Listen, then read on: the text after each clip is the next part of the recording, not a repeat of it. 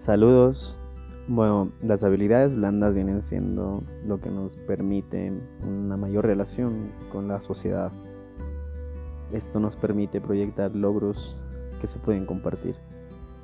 En lo personal, puedo decir que mis habilidades blandas se resumen en tener una buena concentración, un excelente liderazgo, una buena paciencia en cuanto al trabajo en equipo, un buen desempeño al momento de socializar, también al momento de resolver conflictos, siempre con positivismo y con logros y unos buenos objetivos trazados.